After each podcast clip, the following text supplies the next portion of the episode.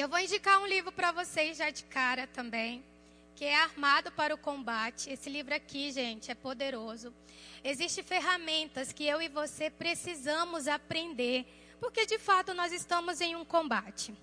E quando um soldado ele está em um combate, meu pai foi militar, então eu tenho respaldo para falar sobre isso. E o meu pai era, era muito vigilante no que ele fazia. E todo soldado ele é vigilante. Você tem que estudar a sua área, você tem que estudar o seu inimigo para poder o quê? Combater e vencer. Então, adquira esse livro se você puder. Alguém pode? Pega para mim, bem.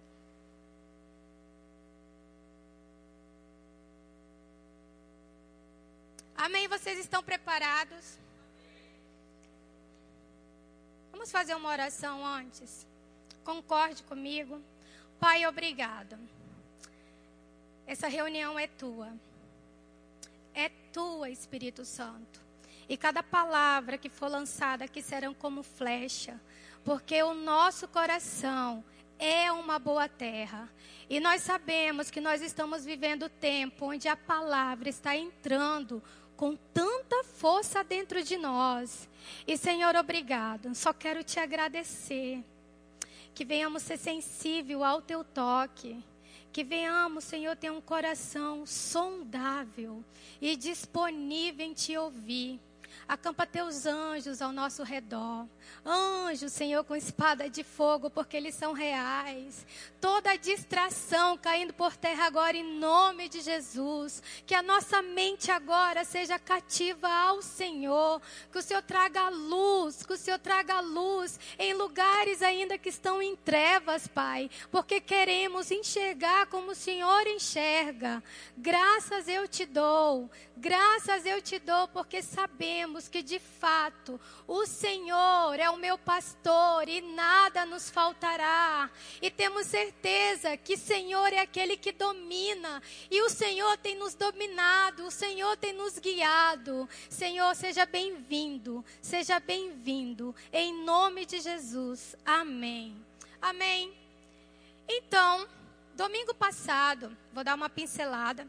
O pastor Gui trouxe um tema que nós vamos estar trabalhando nesse mês, que fala atravessando as tempestades. E ele pontuou várias coisas importantes, peguei algumas, e ele mencionou que, mesmo eu estando na vontade de Deus, eu vou passar por tempestade. E ele falou uma outra coisa muito importante também, que existe dois tipos de tempestade. Aquela que eu entro e aquela que eu entro é porque eu negligenciei alguns sinalizadores, ou seja, eu desobedeci. Então entrei numa tempestade. E ele disse que para mim poder sair dessa tempestade que eu entrei, eu tenho que usar o arrependimento. Depois ele disse que tem as tempestades que chegarão. Essas que chegarão, eu uso a minha autoridade. E que autoridade é essa? Quando eu falo de autoridade, eu falo da verdade. Porque essa autoridade é um poder delegado para a igreja. E quem é a igreja? Eu e você. Vira assim para o irmão para o lado. Você é a igreja. Mais forte, você é a igreja. E a igreja é formada por todo aquele que nasceu de novo. Vocês sabiam disso, né? Então, essa autoridade que é dada para mim e para você, me dá acesso para me, me fazer coisas no nome do Senhor. Me dá acesso a ter a fé, a salvação, me dá acesso a infinitas coisas. Então, essa é a minha autoridade. Amém? Então, eu tenho que entender uma coisa. Mesmo eu estando na vontade do Pai, eu vou passar pelo quê? Tempestade. Assusta, né? Mas calma que até no final você vai sair daqui com clareza de como vencer. Amém? Em 2 Coríntios capítulo 1, 3 e 4, fala assim: Bendito seja Deus, Pai do nosso Senhor Jesus Cristo, o Pai de misericórdia e consolação. E Ele conforta em toda a nossa tribulação, para podermos consolar os que estiverem em qualquer angústia, com a consolação com que nós mesmos so somos contemplados por Deus. O que, que ele está dizendo aqui? Que existe um Pai que é infinito de misericórdia. E ele fala assim: e ele nos conforta em toda a tribulação. Então quer dizer que eu tenho um pai que eu vou passar por tribulação. Aí você coloca a tribulação é, o que você quiser, o, o, que você quiser, não, angústia, tortura, e aí vai. Morte, depressão, isso é uma tribulação. Só que ele fala assim: olha, você vai passar por tudo isso, mas eu vou te confortar e eu vou te proteger. Mas sabe como? Eu vou te ensinar a administrar o que você está passando. E quando você aprender, você vai ensinar a outros a sair dessa situação. Sabe como eu chamo isso? Empatia. Você já ouviu falar disso? Se colocar no lugar do outro, se colocar para sentir a dor do outro, foi isso que o nosso Deus fez por mim e por você. E é isso que Ele espera de mim e de você, que façamos o mesmo para com o outro. Talvez vai aparecer situações igual a sua, e você vai ter ferramentas o suficiente para dizer para a pessoa, olha, faz assim, Deus me direcionou desse jeito e você também vai conseguir. Pode ser também que não seja o mesmo problema que você está enfrentando. Então, o que, que você faz? Empreste seus ombros, empreste seus ouvidos e fique em silêncio. Já tem o ditado que fala que o silêncio vale mais do que mil palavras. Então, onde eu quero chegar? Eu e você temos o DNA do Pai. Por termos o DNA do Pai, eu tenho que lançar a misericórdia, assim como Ele lançou sobre nós. Você recebe isso? Então eu declaro sobre as nossas vidas como igreja, nós sendo treinado pelo Senhor, para que quando essas situações chegarem, eu saia tonificada pelo poder da palavra. Amém? Então, o que, que você vai nos ensinar hoje, Ana Cláudia? Continuando com o tema que o nosso pastor trouxe. Quando a gente fala, mas quer dizer, deixa eu primeiro, deixa eu só primeiro voltar. Vou fazer uma pergunta para vocês. Mas, quando o pastor Guilherme trouxe esse tema, é, e quando a gente fala de tempestade, é, uma, é um palavrão, né, gente? Tempestade já nos remete o quê? Uma insegurança. Pelo menos comigo é assim. É ou não é?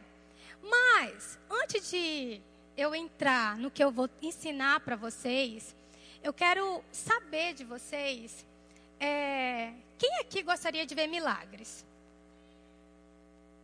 Agora eu vou explicar para vocês o que seria milagre. Milagre é tudo aquilo que acontece de uma forma inexplicável, que foge da lei natural. Mas o oposto disso também é uma realidade. Qual é o oposto do milagre? Uma calamidade.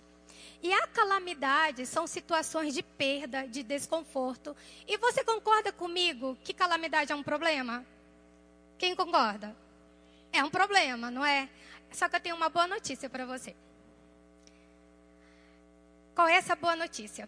Todo milagre nasce de um problema. Fala assim: Uau!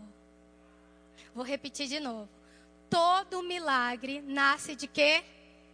De um problema. Toda glória provém de uma batalha. E todo triunfo lá passa pela derrota. Então, agora eu vou te ensinar que no meio da tempestade, bem no olho do furacão, vamos dizer assim, Deus vai te dar a ferramenta para você sair destemida. Você recebe isso? Aí você fala para mim, mas como eu vou fazer isso? Aí aprendendo. Então todo, todo milagre nasce de um problema. Salmo 56, 3 diz assim: Em me vindo temor, hei de confiar em ti. Concorda comigo que temor é situações de perigo? Um problema.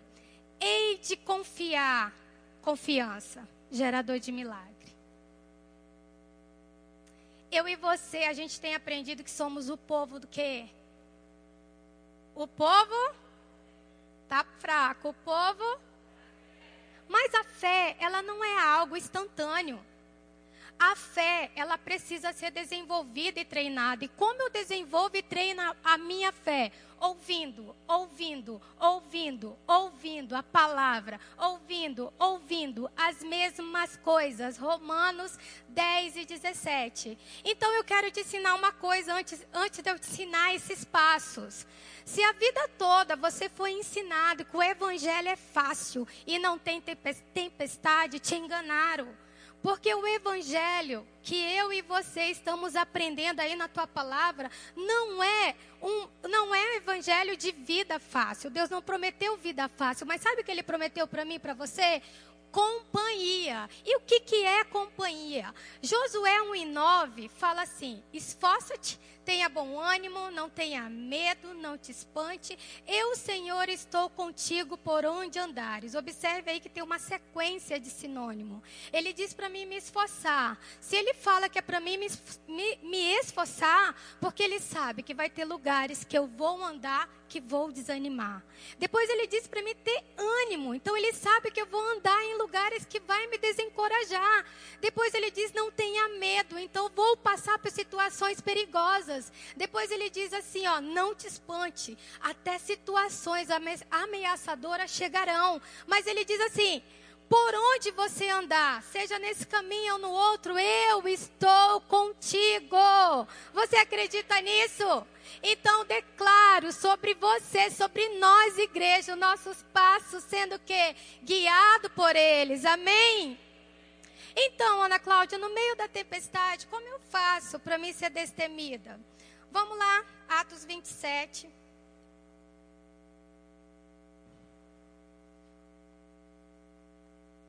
Eu vou ler na versão da Bíblia Viva para ficar mais fácil, de fácil compreensão para você. Deixa eu beber uma água.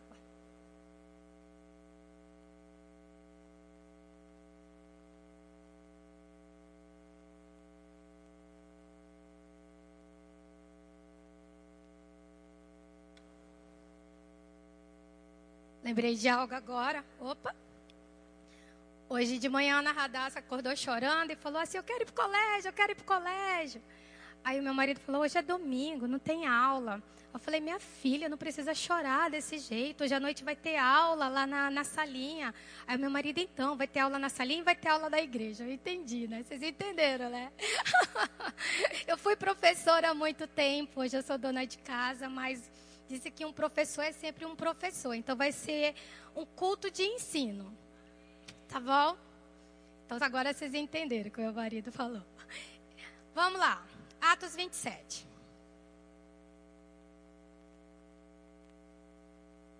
Atos 27, do 1 ao 9, do 1 ao 8, eu vou estar tá relatando para vocês. E do 9 em diante nós vamos estar lendo, tá?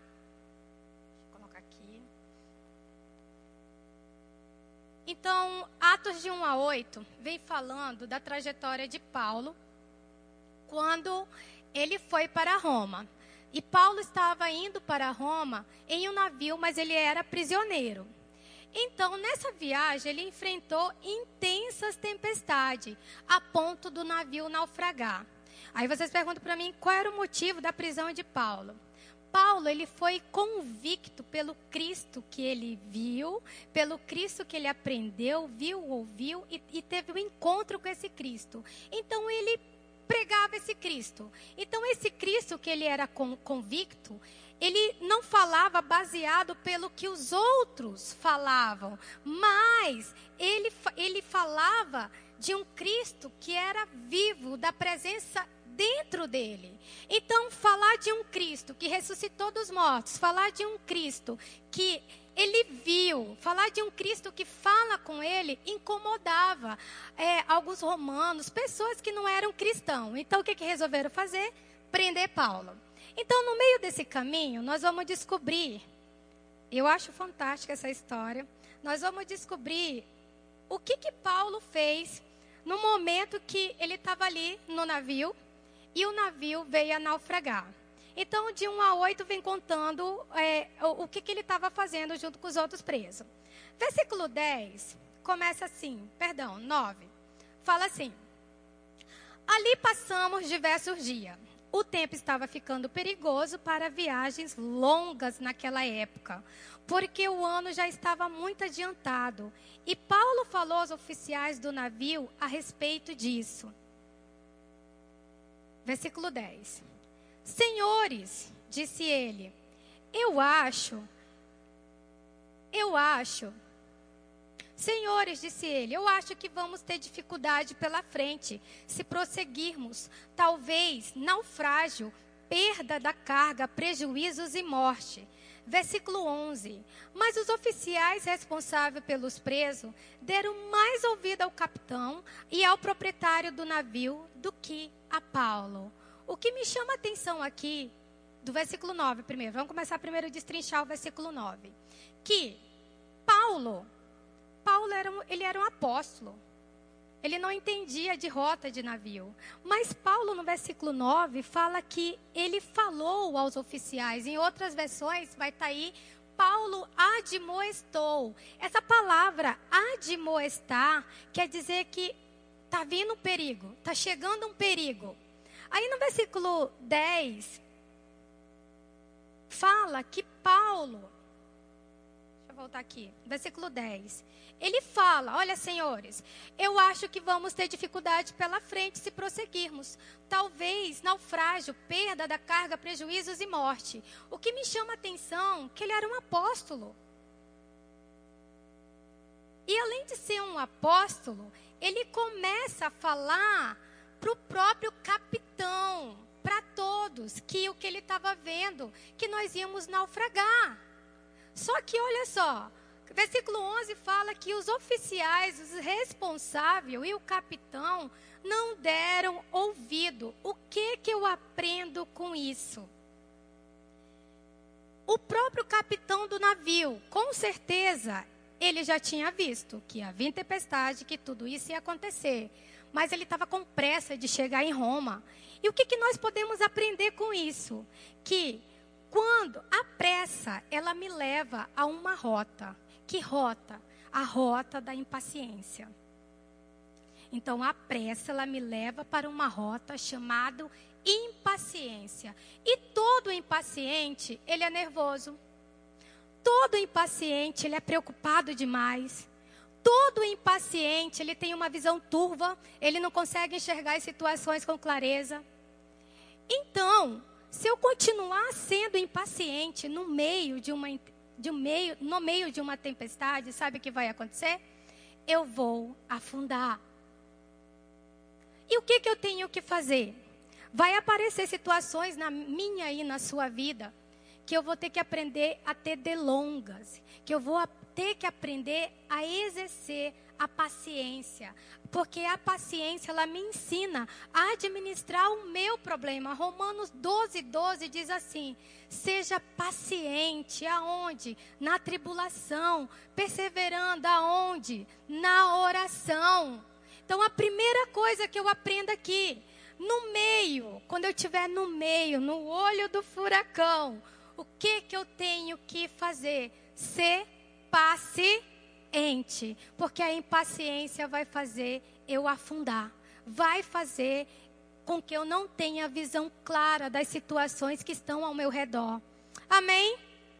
A outra coisa que eu aprendo, vamos lá, versículo 12, fala assim: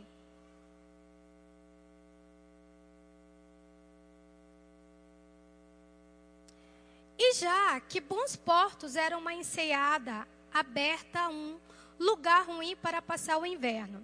A maioria da tripulação aconselhou que deve, deveríamos tentar avançar até a costa de Fenice, a fim de passarmos o inverno ali.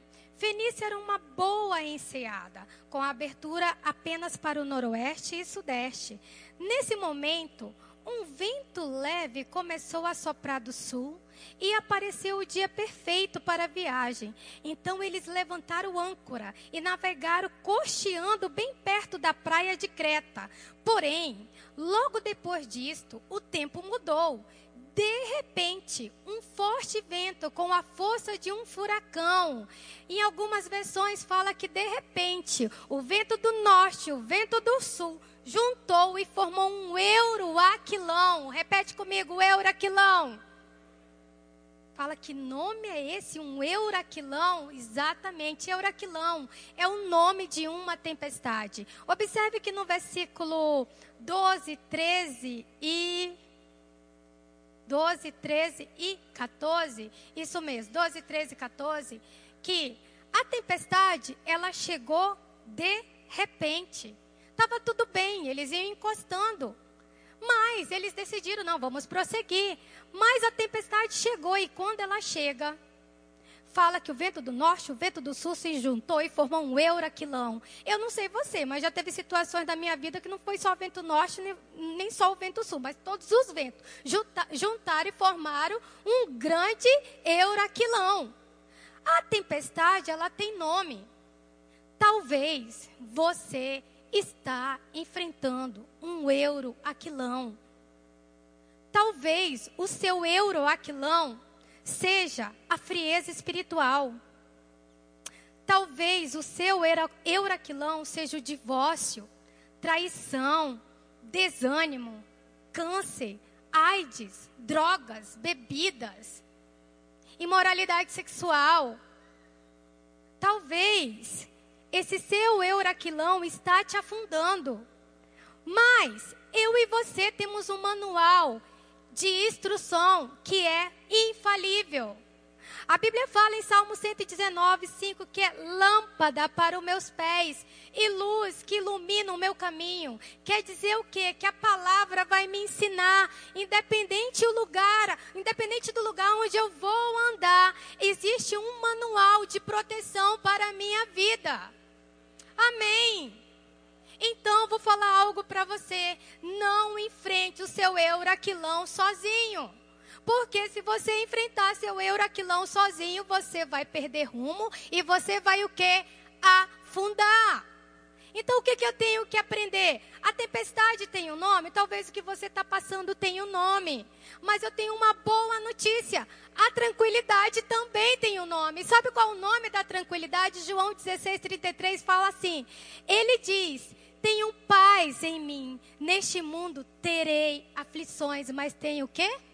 ânimo. Filipenses 4:7 fala assim: a paz que excede todo entendimento. Então, no momento que eu estou passando pelo euroaquilão, onde eu não consigo pensar direito, onde a minha visão está turva, onde eu não consigo raciocinar o que eu vou fazer, existe uma paz que vai te guiar. Não é mais os teus pensamentos, não é mais a tua maneira. Pode estar tá tudo desabando. Você vendo, meu Deus, está tudo desabando. Mas o que está te guiando? A paz. Amém. Fala assim: Eu recebo essas palavras com força no meu coração. Então, no meio de uma tempestade, você está no meio. O que não pode faltar?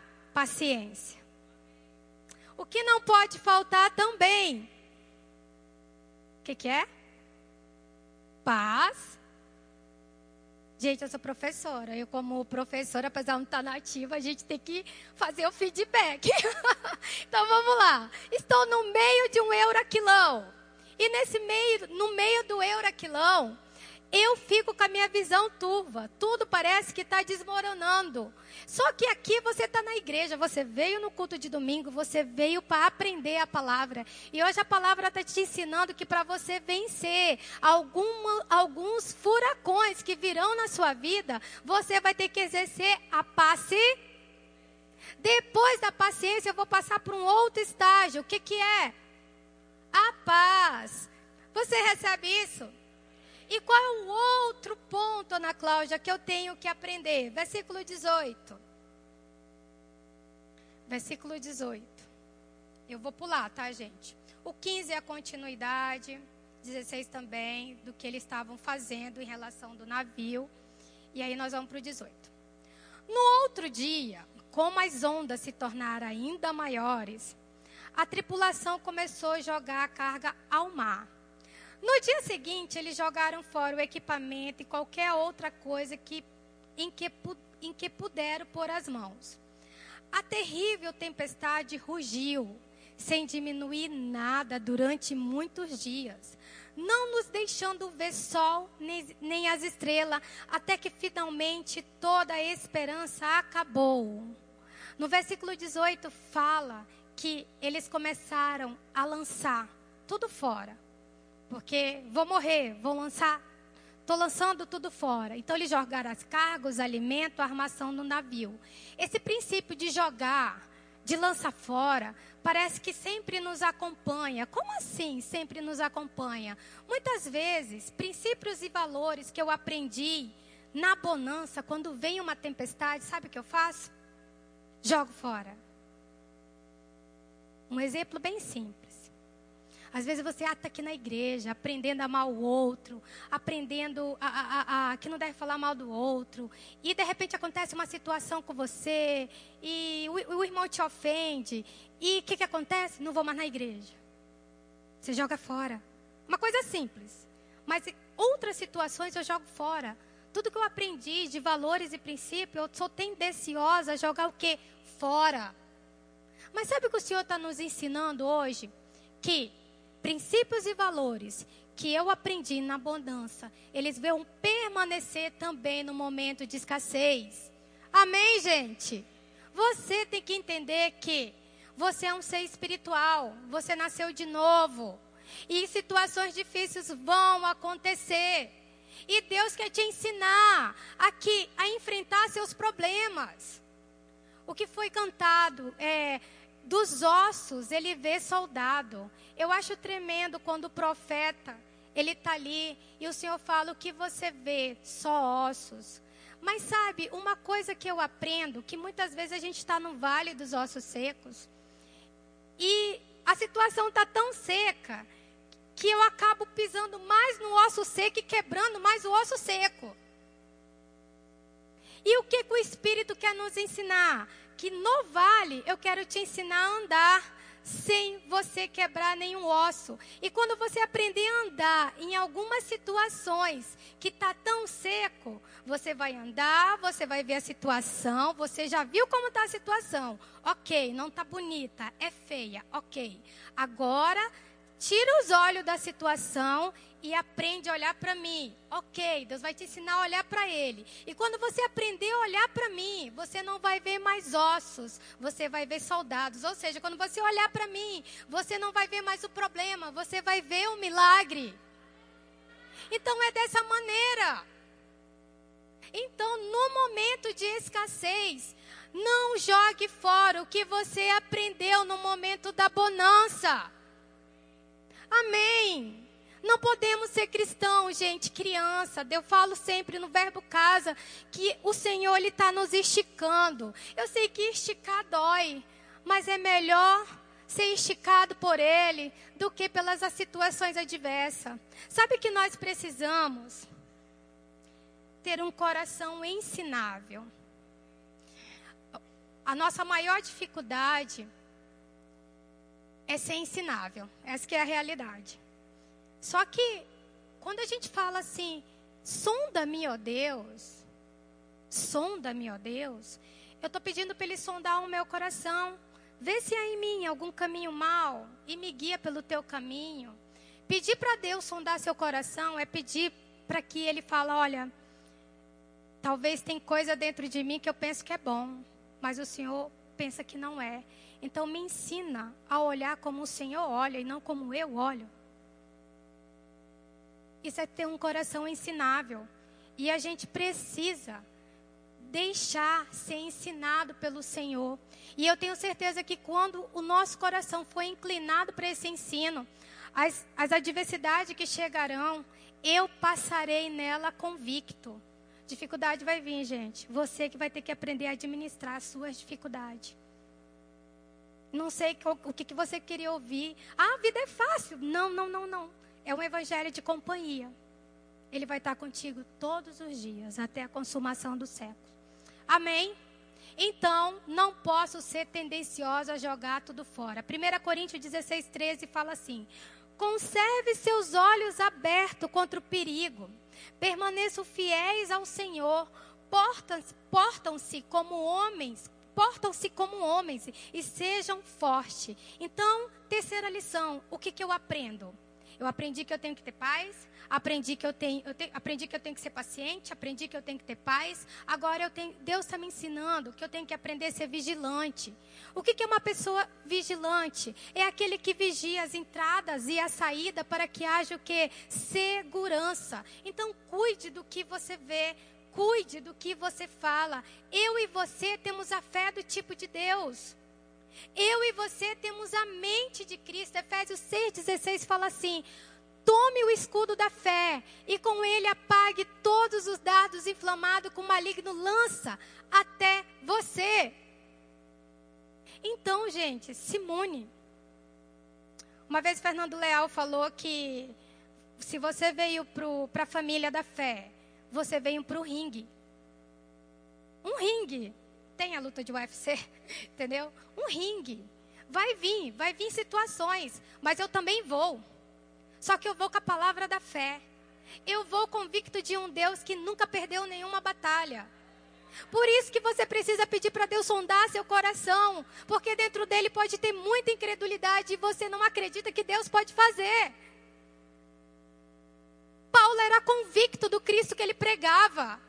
Paulo foi preso porque ele falava assim: olha, ele perseguia os cristãos, gente. Ele matava. E Paulo era um doutor da lei. Paulo era PhD de conhecimento. Então ele pegava os cristãos e falava assim: que, que pessoa louca, fica falando de ressurreição. Mas um dia, um dia, ele teve um encontro com o Senhor, diz que uma forte luz veio e deixou ele cego. E aí ele ouviu, ele viu e viu o Senhor. E o Senhor falou: Olha, pregue a palavra. Eu não sei você, mas eu tô todos os dias eu falo, Deus, eu sou Paulo, porque eu sou convicta da sua palavra. Quantos Paulo tem aqui? Convicto pela palavra. E isso tem que pulsar dentro de nós, isso tem que ser tão verdadeiro, convicto pela palavra. Amém. Então, versículo 20 fala assim: E eles finalmente, fala comigo, finalmente. Eu não sei você, mas quando eu vejo a palavra finalmente, é igual aqueles livros de romance é, filme de romance e foram, felizes para sempre, não tem? Mas a palavra fala assim: finalmente acabou a esperança. Não foi um feliz para sempre. Se você está passando por algum euraquilão e você perdeu a esperança, eu quero dizer que isso é uma mentira. Porque existe um Deus da esperança. E o Deus da esperança, lá em Jeremias 29, 11, fala assim: Eu é que sei os planos que eu tenho ao seu respeito. Planos de quê? De paz, planos de vida e não de sofrimento, para lhe dar um futuro glorioso. 2 Coríntios 3,12 diz assim: que eu e você temos a esperança. Por isso que devemos mostrar confiança no que ele vai fazer. Se você nasceu de novo, o pacote é completo da autoridade. Está dentro de você. Então, se tem alguma situação da sua vida que você olha e você não acredita que isso pode mudar, quero te falar para você, em nome de Jesus, que essa noite você seja liberto desse pensamento maldito. A sua mente é cativa a Cristo. Então, quem que tem que dominar é a palavra, é o que ela diz a seu respeito. Que tudo você pode naquele que te fortalece. Aleluia! Aleluia, obrigada, Senhor. Salmo 119, 23, 24, fala assim. Por isso, ó Deus, examina a minha vida em detalhes. Olha que riqueza isso. Por isso, ó Deus, examina a minha vida em detalhes. Põe meus pensamentos e emoções à prova. Toma conhecimento de tudo descobre qualquer caminho errado e mal e orienta-me para, para que eu ande sempre pelo caminho da vida eterna. Eu aprendo aqui que Paulo, ele tinha um coração sondável e ensinável. Por que Paulo tinha um coração sondável e ensinável? Eu te provo.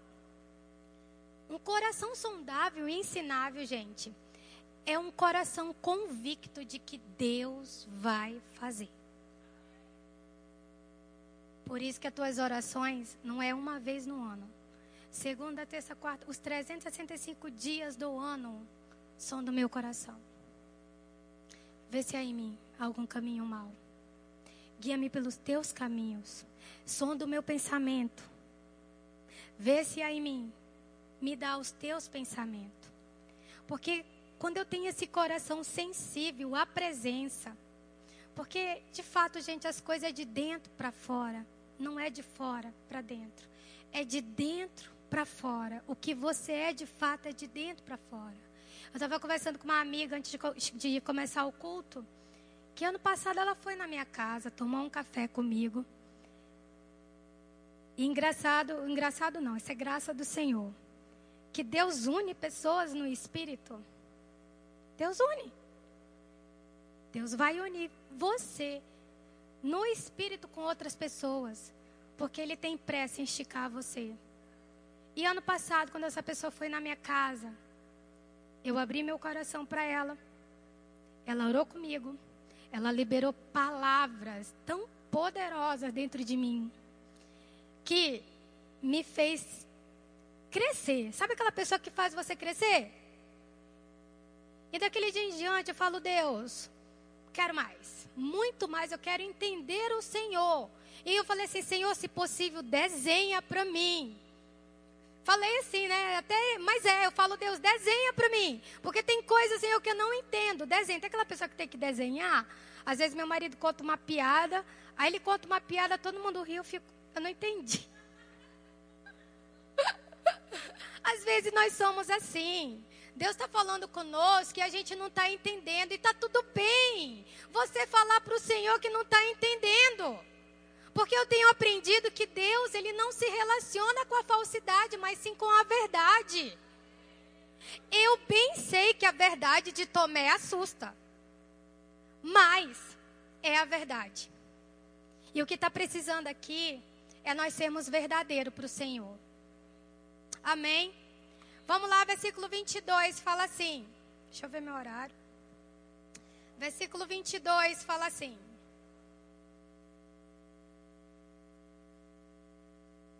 Mas tenha ânimo, nenhum de nós perderá a vida, somente um navio afundará. Olha só, gente. Porque esta noite um anjo de Deus, a qual eu pertenço e a quem sirvo, se pôs de pé ao meu lado e disse: Não tenha medo, Paulo, porque você sem falta será julgado diante de César. E que mais? Deus concedeu o seu pedido e salvará a vida de todos que navegam com você. Aí Paulo fala assim para o pessoal: gente, tenha coragem, pois eu creio nesse Deus e será exatamente como ele disse: o navio vai afundar, mas todos nós vamos sobreviver. Sabe o que eu aprendo com Paulo? Sabe o que eu aprendo? Paulo era cheio da presença. E por ele ser cheio da presença, o que estava nele tocava nos outros. Sabe o que está tá acontecendo nesse lugar? Deus está ensinando isso para nós. Ó, seja você cheio da presença. Porque muitas vezes a gente cobra os filhos, o marido. Eu já fiz isso um dia, gente. Mas é você. Porque se você primeiro se enche da presença, toca os outros salva os outros. Esse é o evangelho que eu e você servimos, convicto da palavra. E olha quem ainda fala aqui. Aleluia, você está sendo edificado. Glória a Deus. E fala assim: nós não iremos naufragar numa ilha. O que que eu aprendo aqui? Eu tenho aprendido, vocês já viram, eu tenho que ser paciente na tribulação. Eu tenho que ter paz na tribulação. Eu tenho que ser vigilante na tribulação. E eu tenho que ser uma pessoa sondável na tribulação. Fala assim, sondável. Porque se eu permanecer sondável, o toque dele em mim toca os outros também. Sabe qual é a maior avaliação do cristianismo? A maior avaliação do cristianismo é a nossa reação diante das tempestades. Porque diante de uma, de uma tempestade, o que, que acontece? Diante dessa situação, como eu me posiciono diante de uma, de uma tempestade? De uma, diante de uma tempestade, ela vai revelar quem eu sou, em que eu creio e como eu me relaciono com Deus. Porque quando eu passo por uma dificuldade, eu, eu sou crente, sou crente, sou crente, venho na igreja, mas a dificuldade vem, eu desanimo com a igreja. Eu já, eu já vi já fui assim também, meu Deus. Eu, eu acho que todo mundo já teve um Paulo antes da conversão, né? Só que a gente se converte e muitas vezes tem Paulo ainda, tem Saulo ainda dentro de nós, entendeu? E a gente critica muito o outro. Sabe, a gente tem esse poder de criticidade. A gente pensa que a gente é o dono da razão de tudo. Entendeu? Então o que, que acontece? Acontece situações desagradáveis, eu não vou mais, eu não quero mais, eu estou desanimado. Ei, Deus disse que você tá, vai ter desânimo, está tudo bem. Só que a gente terceiriza muito a nossa vida cristã. Terceiriza de que maneira? A gente joga para os pastores. Não é assim? O pastor que tem que dar conta. Mas a vida espiritual é sua. A Bíblia fala que é no secreto. Não é na revelação para todo mundo. Eu posso estar tá muito mal. Qual é teu secreto? O meu eu encontrei no tapete da minha casa. Talvez o seu é o seu carro, o seu ambiente de trabalho, eu não sei. Mas tem que ter um secreto. Você precisa deixar esse coração sondável novamente. Então, durante a, durante a tempestade, a nossa maior avaliação cristã é essa: como eu me comporto diante dessa tempestade, o meu posicionamento, o meu relacionamento com Ele. E relacionamento não tem a ver se você é crente, porque eu conheço um monte de crente que não tem relacionamento. É duro falar, mas é uma realidade.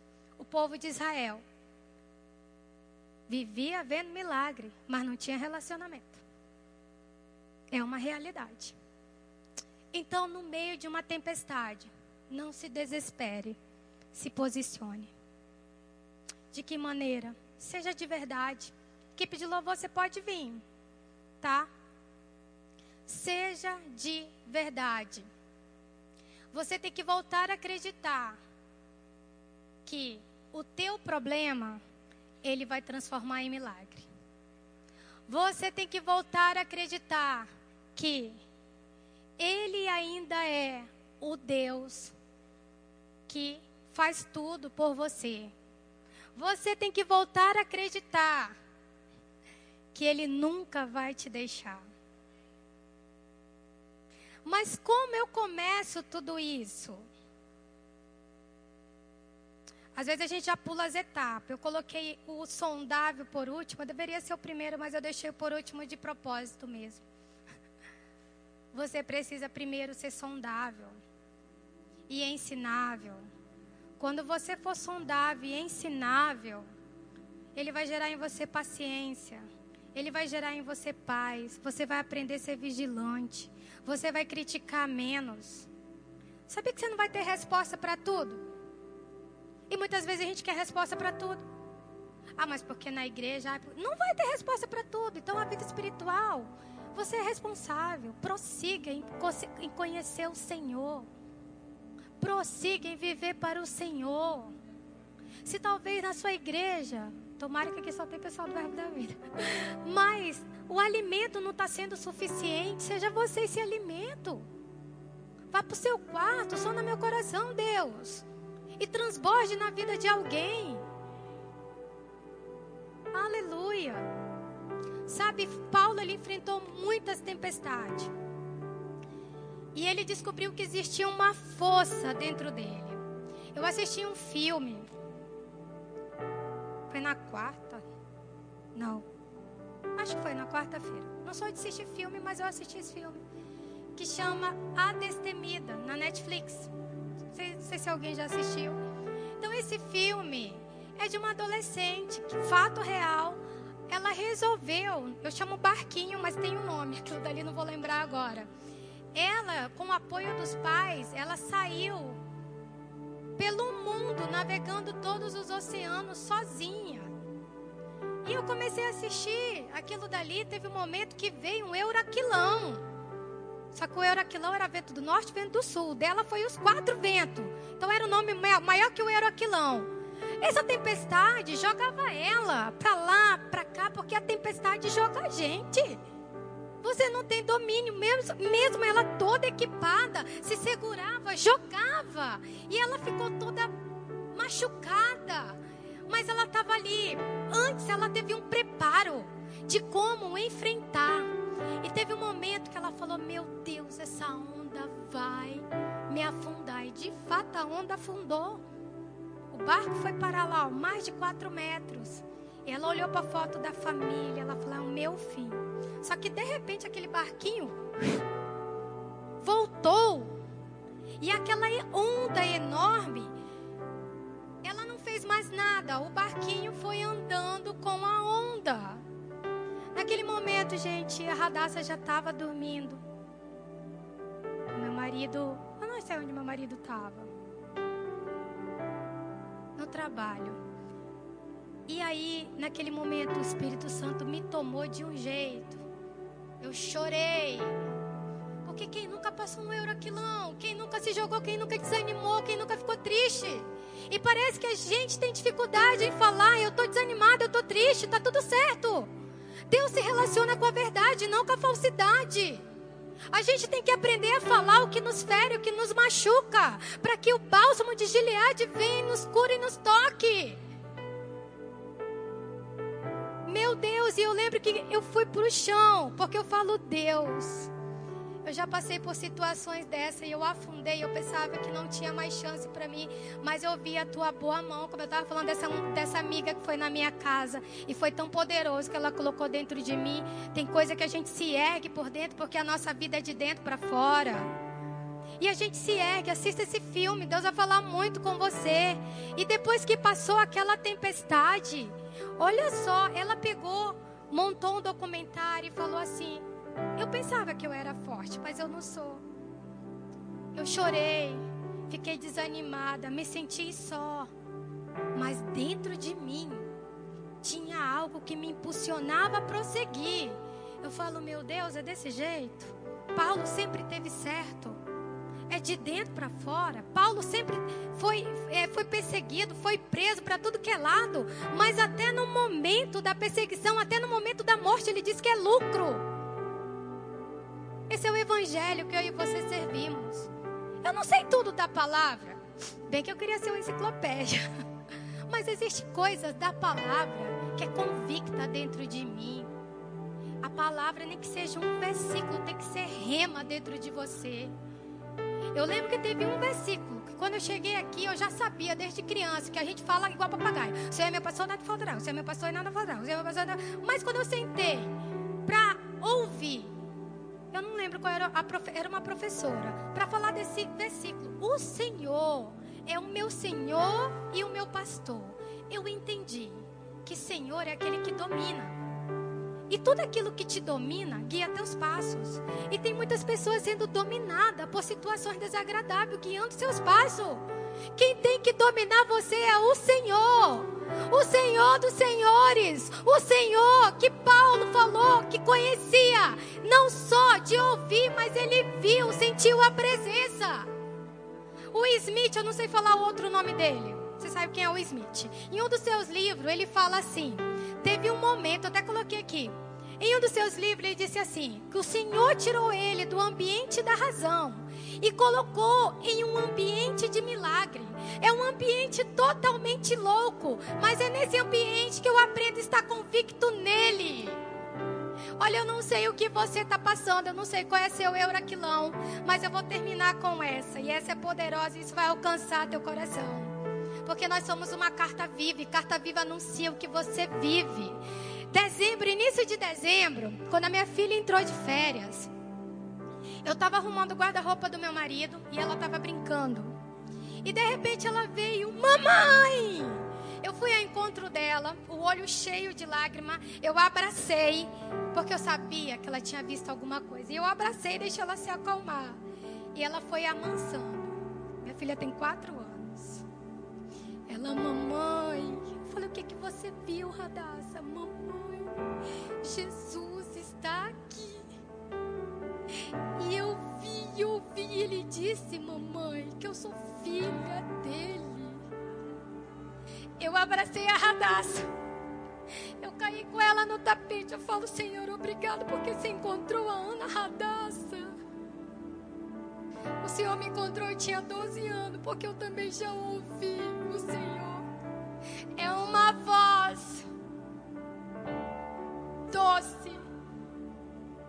não é emocionalismo.